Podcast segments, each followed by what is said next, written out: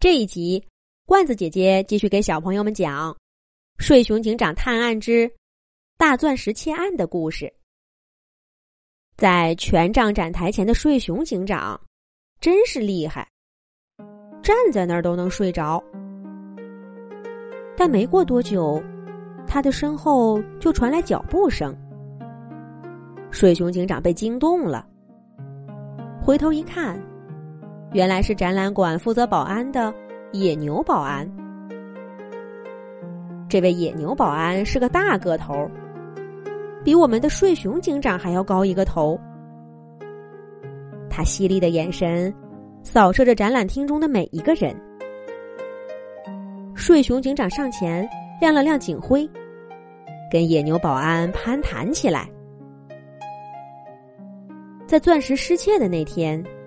这位野牛保安正在隔壁的展厅巡逻，是在这里参观的浣熊画家发现权杖上的大钻石不见了，才大叫着引来其他观众和保安。可是当天来参观的观众太多了，谁也没办法准确统计有哪些人来过钻石失窃的展厅。不过。就在钻石失窃的前一天晚上，有一位乌龟大叔用他的龟壳顶开展览馆大门走了出去，被野牛保安拦下来检查和询问过。野牛保安可以肯定，这位乌龟大叔并没有带走钻石。野牛保安提供的线索就这么多，水熊警长一一记下。但依然没什么线索。就在这个时候，一只金雕走过来，伸出翅膀和睡熊警长握了握手。睡熊警官，您好，我是这次珠宝展览的钻石出借方。那枚失窃的钻石是我最珍贵的藏品，您一定要帮忙给我找回那颗钻石啊！金雕收藏家，水熊警长打量着面前这位初次蒙面的外地收藏家。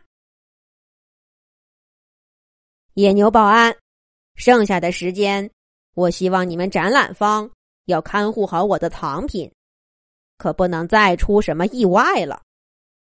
再出意外，我就承受不起了。金雕收藏家。没有回应睡熊警长的眼神，而是转头对野牛保安说道：“收藏家先生，请问钻石被盗的那几天，你觉得有什么异常的情况吗？”睡熊警官向金雕询问道：“我并没有发现什么异常。前几天的展览我都来了，一切都很正常。”观众们也很踊跃的参观，我非常高兴我的展品在动物城受到这样的欢迎。可谁知道第三天，我有事没来，我的钻石就被偷了。金雕收藏家说道，显得有些激动。跟野牛保安和金雕收藏家了解完情况，睡熊警长又在展览馆里四处转了几圈儿。就重新回到了警局。睡熊警长，惯偷独眼狼的摩托车已经在郊外找到了，可是我们找到的时候，它已经被销毁掉了，大概没什么线索给你。萌兔警探向睡熊警长报告道：“那车上的开锁工具呢？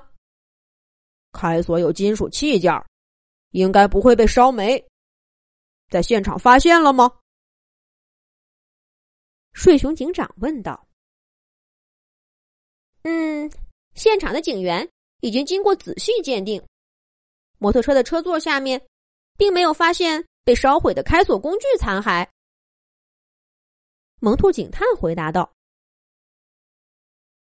睡熊警长点点头，自言自语的说：“嗯。”开锁工具被拿走了，那就是说，这个坏狐狸红旋风抢摩托车，是为了掩盖要开锁工具的行为。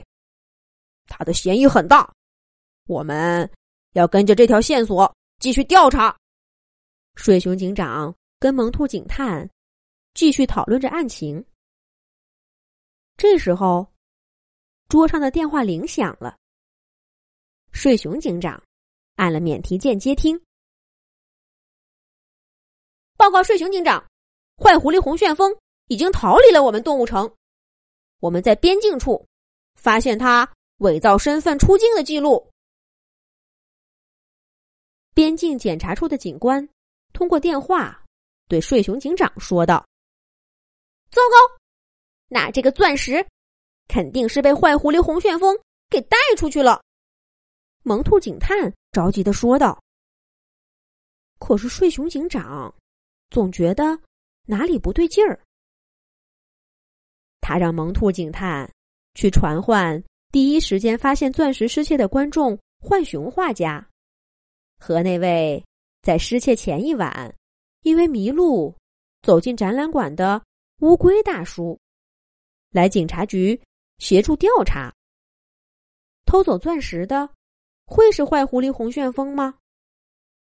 那那位离奇的乌龟大叔，又是怎么走进展览厅的呢？我们下一集讲。